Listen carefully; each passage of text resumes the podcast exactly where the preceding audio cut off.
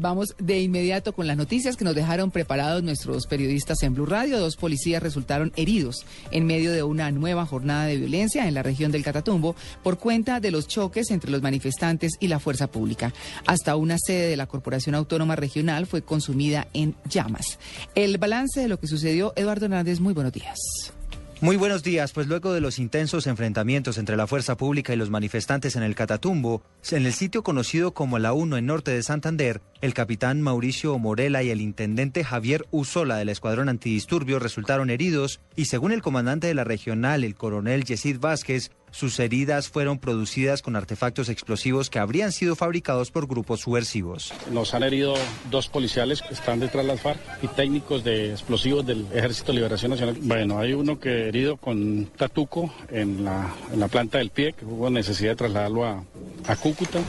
Este lo están revisando y tiene una herida en la rodilla. Las instalaciones de la Corporación del Medio Ambiente fueron quemadas también por los protestantes. En estas oficinas se había llevado a cabo una reunión entre los delegados del gobierno y los campesinos para tratar de ponerle fin al paro. Esto fue lo que dijo el vigilante del recinto. Pues estaba todo encendido, las instalaciones, el salón múltiple, el salón de los técnicos. En los disturbios varios vehículos fueron incinerados y los técnicos antiexplosivos estuvieron trabajando para desactivar un cilindro bomba que había sido instalado en una vía. El director de Seguridad Ciudadana de la Policía Nacional, el general Rodolfo Palomino, habló de los artefactos que se están utilizando en medio de las protestas. Lo que hemos hecho es contener para que esos cuadros registrados de generación de la Fiscalía, de daños al comercio, de afectaciones a viviendas, no se vuelva a registrar. En el día de hoy hemos visto nuevamente la utilización de estas papas explosivas ya ascendiendo a un... Eh, escenario de empleo de tatucos, con lo que nos han causado heridas a dos policías. Uno de ellos debió ser trasladado a la ciudad de Cúcuta, en donde está recibiendo atención médica. Las autoridades confirmaron que se está a la espera de la llegada de más refuerzos para despejar las vías. Eduardo Hernández, Blue Radio. Y en otras noticias, el vicepresidente Angelino Garzón llegará en las próximas horas a Tibú. Esto es en el norte de Santander, donde se podrá, se pondrá al frente de todas las negociaciones entre el gobierno y los líderes campesinos que mantienen bloqueadas importantes vías del departamento. La situación allí es tensa tras nuevos enfrentamientos entre los manifestantes y las autoridades, enfrentamientos en los que, según el gobierno, hay personas ajenas al campesinado incitando a la violencia. Julián Calderón tiene más información. Julián, buenos días. Buenos días. El ministro del Interior, Fernando Carrillo, reveló que el Gobierno Nacional tiene plena seguridad de que los actos violentos que se han registrado en medio de las manifestaciones en el Catatumbo no son causados por los campesinos, sino por terceros. El Gobierno Nacional sabe que hay actores ajenos al movimiento campesino que quieren provocar a nuestra fuerza pública que se encuentra en la zona mediante acciones para generar reacciones y mayor alteración del orden público aunque enfatizó en que con presiones por medio de las vías de hecho, el gobierno no negociará frente a la propuesta de declaratoria de zonas campesinas, sí señaló que como muestra de interés en solucionar el paro, por orden del presidente Juan Manuel Santos, el vicepresidente Angelino Garzón encabezará los diálogos en la zona de conflicto. En este sentido, el presidente de la República acoge ese llamado, reiterando su total disposición, voluntad de negociación y búsqueda de acuerdos, ha dado instrucciones al señor vicepresidente de la República, Angelino Garzón, para que se una al equipo que adelanta el diálogo en el Catatumbo y haga presencia en esa zona. Por su parte, el vicepresidente se refirió a la misión que le encomendó el presidente cuando llegue al Catatumbo.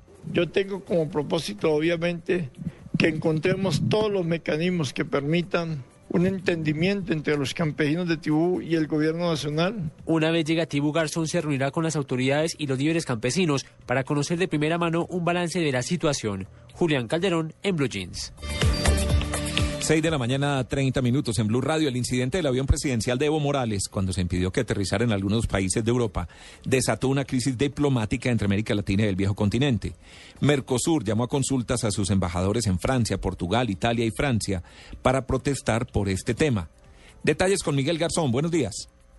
Buenos días. Los países del Mercosur condenaron el espionaje de Estados Unidos a varios países de la región y llamaron a consulta a sus embajadores en España, Francia, Italia y Portugal para que expliquen el incidente con el avión del presidente boliviano Evo Morales en Europa. Los mandatarios de Argentina, Brasil, Venezuela y Uruguay condenaron en una declaración las acciones de espionaje por parte de las agencias de inteligencia de Estados Unidos, las cuales afectan a todos los países de la región, según el documento.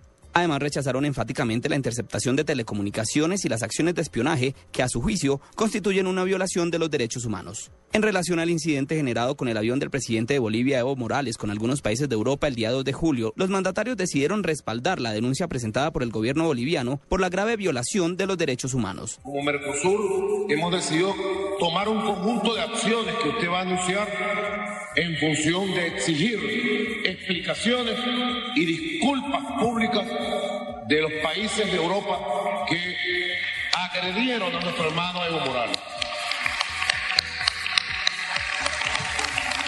Queremos ratificar nuestra solidaridad con el presidente Evo Morales. Agresión contra Evo Morales es la agresión contra todos nosotros. Al final de la reunión acordaron presentar de manera coordinada por la presidencia pro tempore que acaba de recibir Venezuela una nota formal de protesta a cada uno de sus países europeos para demandar explicaciones y las correspondientes excusas por la situación sufrida por el mandatario boliviano. Este es un informe de Miguel Garzón para En Blue Jeans de Blue Radio. 6 y 32 minutos de la mañana, el asilo diplomático en Rusia podría ser la ruta de escape del ex técnico de la CIA, Edward Snowden, para llegar a América Latina. Sin embargo, si Rusia concede el asilo, podría desatar un choque diplomático con Estados Unidos. Nos explica Daniela Morales.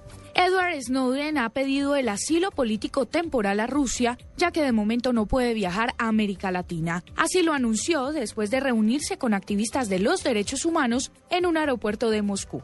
Al respecto, Tatiana Lokshina, representante de Human Rights Watch, señaló que Snowden ha dicho que quiere quedarse ahí, en Rusia, hasta que pueda viajar a algunos de los países latinoamericanos que le han ofrecido asilo. Por último, la alta comisionada de derechos humanos de la ONU, Navi Pillay, ha dicho que el ex analista de la CIA tiene derecho a solicitar asilo y que además debería ser protegido por haber revelado información que atenta contra los derechos humanos. Sin embargo, Estados Unidos ha advertido que si Rusia le diera asilo a Snowden, se podría desatar una crisis diplomática. Es de resaltar que en las redes sociales se repiten los mensajes de apoyo y de ánimo a quien los ciudadanos estadounidenses han considerado un héroe. Daniela Morales en Blue Jeans.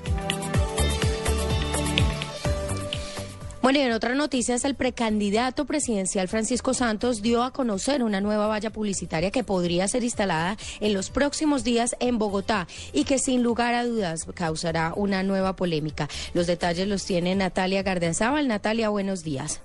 Buenos días. Según informes periodísticos, el ex vicepresidente Francisco Santos publicará una valla en la ciudad de Bogotá entre lunes y martes de la próxima semana. En la imagen aparece el ex jefe paramilitar Salvatore Mancuso y el líder guerrillero Iván Márquez. Junto con el mensaje, adivina cuál de ellos no van a extraditar. Santos afirmó que Mancuso está extraditado y ahora Márquez podría ir al Congreso. El ex vicepresidente aseveró que esta valla, junto con las anteriores publicadas en la ciudad de Medellín y en la costa pacífica colombiana, tienen el propósito de concientizar al público sobre las víctimas del terrorismo en el país. Declaró que estas imágenes forman parte de su campaña política a la presidencia y reconoció que se apresuró a afirmar que mediante encuestas regionales se escogería al candidato uribista.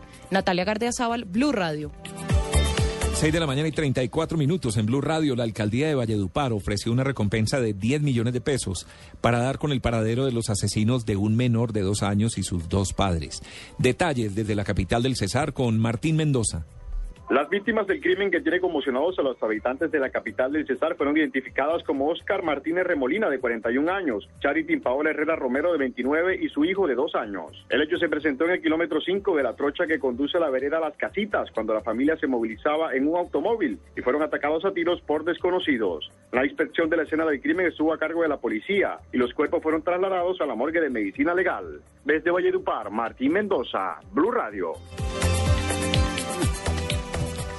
6 y 35 minutos de la mañana, los casos de violencia al interior de los colegios de Bogotá han tenido una reducción significativa en lo que va de este año. Lexi Garay, muy buenos días. Hola, buenos días. En el primer semestre de este año han sido denunciados 285 casos de violencia al interior de los colegios de Bogotá.